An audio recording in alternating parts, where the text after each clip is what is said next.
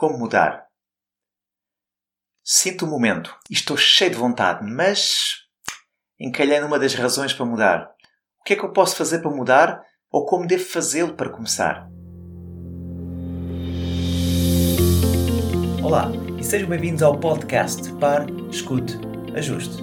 O meu nome é Luís Barbudo e criei este podcast para ajudar a ajustar a forma como agimos e reagimos ao que nos acontece nas mais diversas situações e desafios que a vida nos oferece. Espero que goste e ajuste.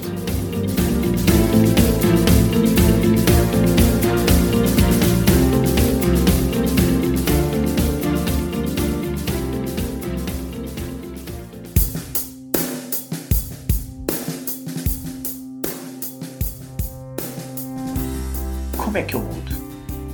Eu sinto um momento e estou cheio de vontade, mas encalhei nas razões de mudar. E encalhei no como. Encalhei porque eu não sei como fazer as coisas. O que é que eu posso fazer? Que tarefas ou que, que estratégias é que eu posso adotar para começar a mudar? Eu sugiro sete estratégias e sete pequenas tarefas que pode começar a fazer já para começar a mudar e pelo menos para que essa razão não seja uma desculpa para não mudar. Eis o que sugiro. Primeiro, defina realmente o que é que quer. Sim, tem mesmo de deixar a mania de achar que sabe o que quer mentalmente e começar a escrever num papel a sua lista de desejos. Irá surpreender-se com a dificuldade de ser específico naquilo que quer. Por exemplo, quer mais dinheiro ou quer mais saúde, mas especificamente quanto? Especificamente o que é para si ter mais saúde. Liste o que quer e seja o mais específico possível. Por exemplo, ah, eu quero emagrecer X quilos. Eu quero ganhar X no final de cada mês. Seja bem específico naquilo que quer. Ponto número 2. Faça um plano. Planeie como tenciona atingir aquilo que quer. Precisa de um trabalho extra? Precisa de fazer mais algum curso? Precisa de pesquisar o que é, que é necessário para atingir aquilo que quer? Precisa de reunir mais conhecimento? Note que se é demasiado grandioso, se o seu objetivo é, é demasiado grandioso, o problema não é o objetivo. É necessário é que reúna todos os ingredientes do bolo para saber como misturá-los para obter o melhor produto final. Porque às vezes é no processo que está a dificuldade, não na, no juntar, é no processo e na mistura dos ingredientes. Existe uma ordem específica para cada um deles. Na dificuldade, procure um profissional da área específica que o ajude no planeamento. Por exemplo, se quer aprender a dançar, não vai procurar um cozinheiro. Portanto, tem que procurar um professor de dança. Ponto número 3. Organize o seu dia e a sua semana. Quem não é organizado é pobre. E se não organiza o seu dia, a sua semana ou o seu trabalho, ou as coisas que tem para fazer, é muito natural que chegue ao final do dia com a sensação de que nada fez. Não confunda o estar ocupado com o que produziu, porque há quem trabalhe bastante e não progride. Os horários são importantes e talvez seja este o problema nos dias de hoje, pois muitas empresas têm colaboradores ou, ou não têm os colaboradores capacitados para gerir o seu próprio tempo e, como tal, o teletrabalho é sempre visto como um grande obstáculo. Onde não existe disciplina, não existe criação. E se não cria aquilo que quer, está a consumir o que os outros estão a criar.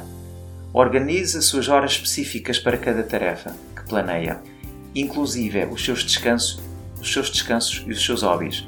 Faça um horário. Ponto número 4. Procure a mestria na sua área de atuação. Nunca deixe de aprender mais sobre o seu ramo ou a sua indústria. Com o avanço da tecnologia, fica mais fácil ter acesso a informação relevante da sua área específica em todo o mundo. Evite cair no erro de que já sabe tudo e que mesmo um empregado de balcão ou de servente de obras não precisam de especialização. Em vários estabelecimentos, os, os empregados ganham mais do que o salário base apenas com gorjetas, pois aprenderam o valor de serem especialistas no serviço ao cliente. Este tipo de pessoas sabe bem o que quer e sabe o segredo da sua arte e segue um plano de mestria. Seja mestre.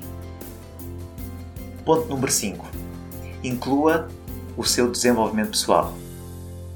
Trabalhe mais em si do que no emprego. De nada serve trabalhar horas extra se não desenvolve uma atitude e um pensamento positivo e vencedor. poderá ganhar mais dinheiro com o seu trabalho, mas é só isso.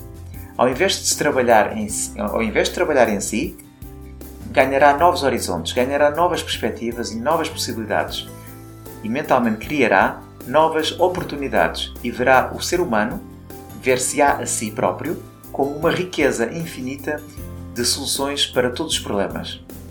Ler, meditar, pintar, tocar são algumas das formas de se desenvolver e desenvolver um, pensamento crítico, positivo e inovador. Ponto número 6. Invista na sua saúde. A conexão do corpo e da mente já é amplamente reconhecida e fonte de pesquisa mundial de muitos cientistas. Considere o corpo como um veículo de interação com o ambiente, a fonte onde todas as experiências se acumulam e onde todas as nossas ideias e sonhos nascem. É fundamental, então, que mantenha um corpo saudável, funcional e energético, para que reflita essa vitalidade na sua mente e, consequentemente, na sua forma de pensar. Sugiro que invista no seu corpo e trate-o da forma o melhor possível, com exercício regular, com uma alimentação apropriada e uma rotina de sono equilibrada. Lembre-se que a sua saúde é de longe o maior ativo que tem. Mas infelizmente, muitos só a valorizam quando algo lhes escapa, quando ficam doentes. E por último, mas não menos importante, seja responsável e assuma a sua realidade. As condições em que se encontra hoje são o resultado de um acumular de decisões ao longo da sua vida. Sabemos certamente que houveram momentos em que poderíamos ter decidido diferente com o que sabemos hoje, mas este ponto trata-se de assumir a responsabilidade dos seus atos, independentemente das condições que tinham ao seu dispor nessa altura. Com a informação que já ouviu, vai ter que tomar uma decisão. E relembre que não fazer nada é como se tomasse já uma decisão. Existem com certeza outros métodos, existem com certeza outras ferramentas e outras coisas que pode ler e fazer, mas se quer ver resultados algum dia, algum dia tem de começar, não é verdade? Roma e Pavia não se fizeram num dia. E tudo aquilo que pensa, tudo aquilo que sonha, tudo aquele grandioso objetivo que, que está na sua mente, se é assim tão grande, então terá que ter paciência, porque tudo o que é grandioso vale a pena o tempo. Vamos começar? Eu sugiro que não adire mais tempo, que não adie mais tempo para fazer aquilo que sabe que tem de fazer. Se está encalhado no seu pensamento e se sente que não está a avançar, precisa de uma direção. Marque uma sessão comigo e descubra as possibilidades.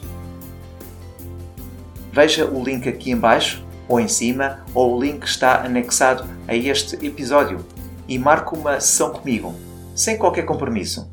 Vamos explorar um pouco mais até onde é que consegue ir. Deixe-me ajudá-lo a chegar. Obrigado e um bem-aja.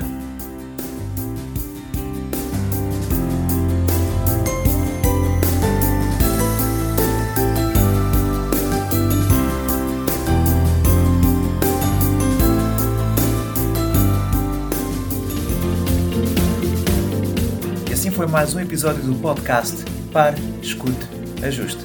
Espero que este conteúdo seja útil e uma mais-valia para o seu dia a dia, porque se vive melhor quando está bem. Então pare para sentir, escute o seu coração e ajuste a forma como reage ao que lhe acontece.